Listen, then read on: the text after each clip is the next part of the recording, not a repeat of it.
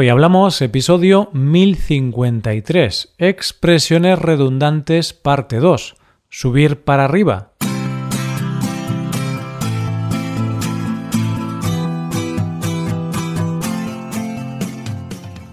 Bienvenido a Hoy Hablamos, el podcast para aprender español cada día. Ya lo sabes, publicamos nuestro podcast de lunes a viernes. Si quieres ver la transcripción, la hoja de trabajo de cada episodio con explicaciones y ejercicios y disfrutar de muchas otras ventajas, puedes visitar nuestra web hoyhablamos.com. Hazte suscriptor premium para acceder a todas esas ventajas. Hola, querido oyente, ¿cómo va todo por ahí?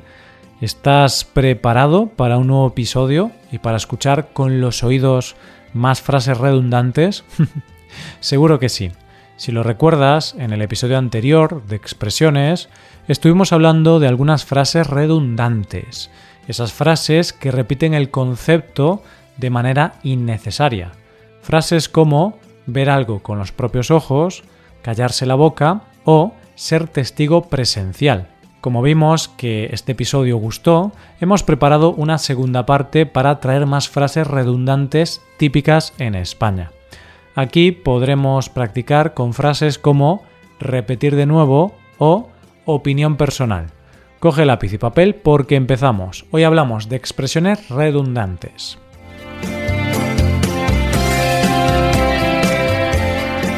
Para ver las expresiones de hoy vamos a seguir la fórmula habitual. Hemos inventado una historia en la cual están todas las frases con las que vamos a practicar hoy. De esta manera tendrás que estar muy atento. Vamos a ver si logras identificar todas las expresiones redundantes de hoy. Pues bien, para hoy hemos elegido como protagonistas de nuestra historia a Carolina y Esteban. Vamos allá. Esteban, un joven abogado vasco, quería conocer la opinión personal de su amiga y ex jefa Carolina.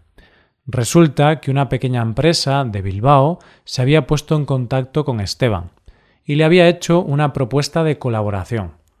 No obstante, antes de aceptar, Esteban quería saber qué pensaba Carolina de dicha propuesta. Para ello fue a visitarla a su nueva oficina. Sin embargo, cuando llegó al edificio, Esteban estaba un poco perdido. No recordaba en qué planta le había dicho su amiga que se encontraba. Por eso Esteban empezó a subir para arriba y bajar para abajo, buscando el despacho de Carolina. Finalmente, aunque un poco cansado, llegó a su destino y empezaron a conversar.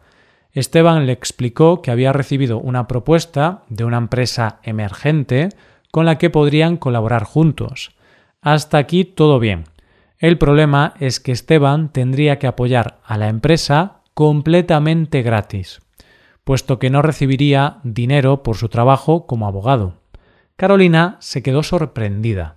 No podía creer que Esteban estuviera tomándose en serio esa propuesta. Por eso le pidió a su amigo que repitiera de nuevo lo que había dicho. Esteban habló de la propuesta y especificó que aunque no recibiría dinero por su trabajo, sí recibiría otro tipo de compensación. Recibiría un pago en especie.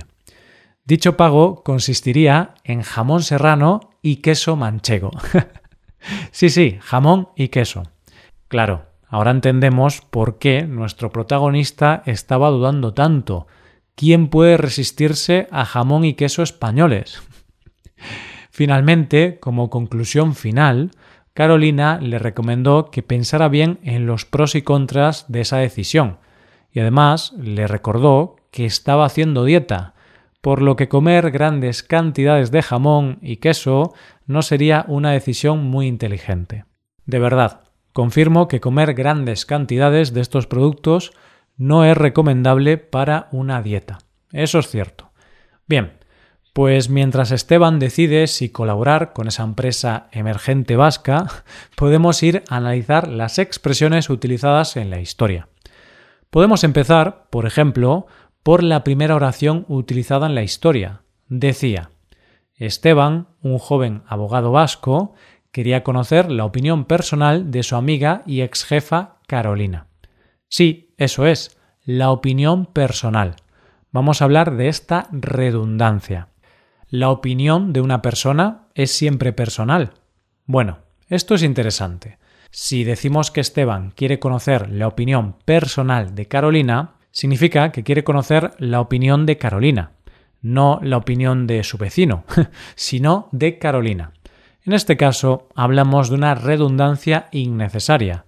Lo que pasa es que se suele utilizar para dar énfasis, para enfatizar.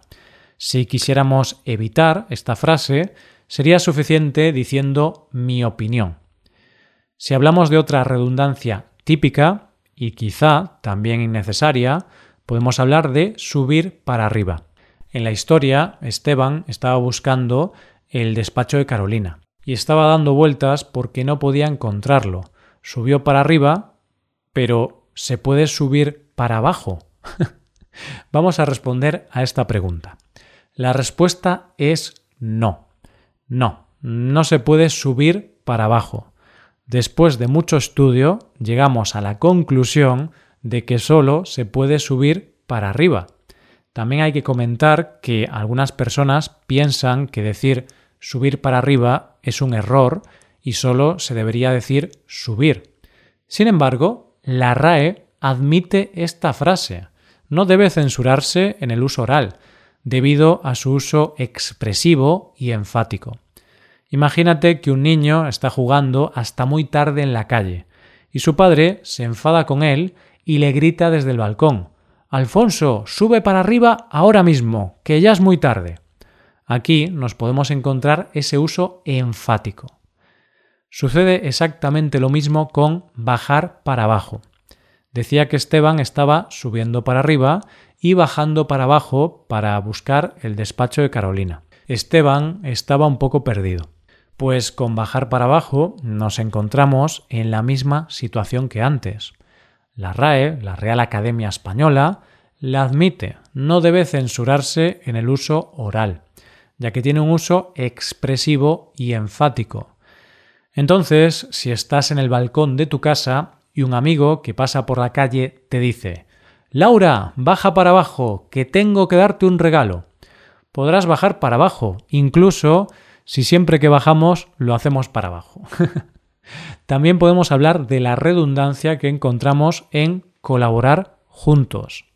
Y es que, si lo recuerdas, Esteban le explicó a Carolina que había recibido una propuesta de una empresa con la que podrían colaborar juntos. Sí, exacto, colaborar juntos. Pero, ¿se puede colaborar separados? la respuesta es no, pues no se estaría colaborando.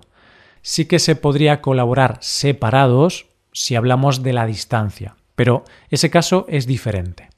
Colaborar significa ayudar con otras personas a lograr algún fin. Significa trabajar juntos. Por este motivo, cuando decimos colaborar, ya estamos diciendo que estamos trabajando juntos. Entonces, colaborar sería suficiente. También hay que tratar la redundancia completamente gratis. Esto es lo que le pasaba a Esteban. La empresa no quería o no podía pagarle. Quería que trabajara completamente gratis. Es cierto que Esteban recibiría pagos en especie, pero solemos asociar el término gratis al dinero, ¿verdad? Aquí, de nuevo, nos encontramos con una redundancia expresiva, ya que es normal que los hablantes la utilicen en el día a día. Que algo sea gratis o completamente gratis no cambia el significado. No hay nada un poco gratis o muy gratis. no obstante, aquí podemos encontrarnos alguna cosa interesante. Por ejemplo, nos imaginamos que una persona le ofrece droga gratis a otra. Sí, es gratis, pero es posible que sea muy costosa puesto que la droga crea adicción. Entonces, la primera vez no es completamente gratis. ¿Puedes seguirme con esto? ¿Quieres que repita de nuevo? Bueno, seguro que no es necesario, seguro que lo has entendido bien. Pues ahora hablamos de repetir de nuevo. Esto es lo que hizo Esteban cuando Carolina se quedó sorprendida al escuchar su propuesta. Repetir implica que algo suceda por segunda vez. Así, Si una persona quiere escuchar algo que hemos dicho y, por ejemplo, no ha entendido, no sería necesario decir repetir de nuevo. De nuevo, encontramos una redundancia expresiva. Lo que pasa es que quizá queremos que la persona con quien hablamos repita algo después de haberlo repetido antes. No sé, puede ser que haya mucho ruido o estemos un poco sordos ese día. Entonces, en ese caso, sí que tendría sentido decir, ¿puedes repetir de nuevo, por favor? Es decir, lo has repetido y lo vuelves a repetir. Por tanto, lo repites de nuevo. Como conclusión final, la mayoría de redundancias van a tener un uso expresivo. Las utilizamos en el lenguaje oral y no tenemos que censurarlas, a pesar de que nos puedan resultar extrañas. Y no sé si te ha resultado extraño, pero acabo de decir conclusión final. Sí, es otra redundancia, y es la que utiliza Carolina para recomendarle a Esteban que piense en la dieta que está haciendo antes de aceptar la propuesta. Una oferta con pago en especie de jamón y queso. en la frase conclusión final podemos decir que una conclusión ya implica un final o una terminación, por lo que solo sería necesario usar la palabra conclusión. Y ahora, como conclusión final, conclusión o como queramos llamarlo, podemos revisar las frases de hoy. Han sido opinión personal, subir para arriba, bajar para abajo, colaborar juntos, completamente gratis, repetir de nuevo y por último, conclusión final. Ahora tenemos que despedirnos, pero quiero recordarte que puedes hacerte suscriptor premium. De esta forma te podrás beneficiar de múltiples ventajas, como la transcripción de los episodios o la posibilidad de practicar con actividades, entre otras cosas. Así que ya lo sabes, búscanos en nuestra página web hoyhablamos.com. Muchas gracias por escucharnos. Nos vemos en el episodio de mañana con más noticias en español. Pasa un buen día. Hasta mañana.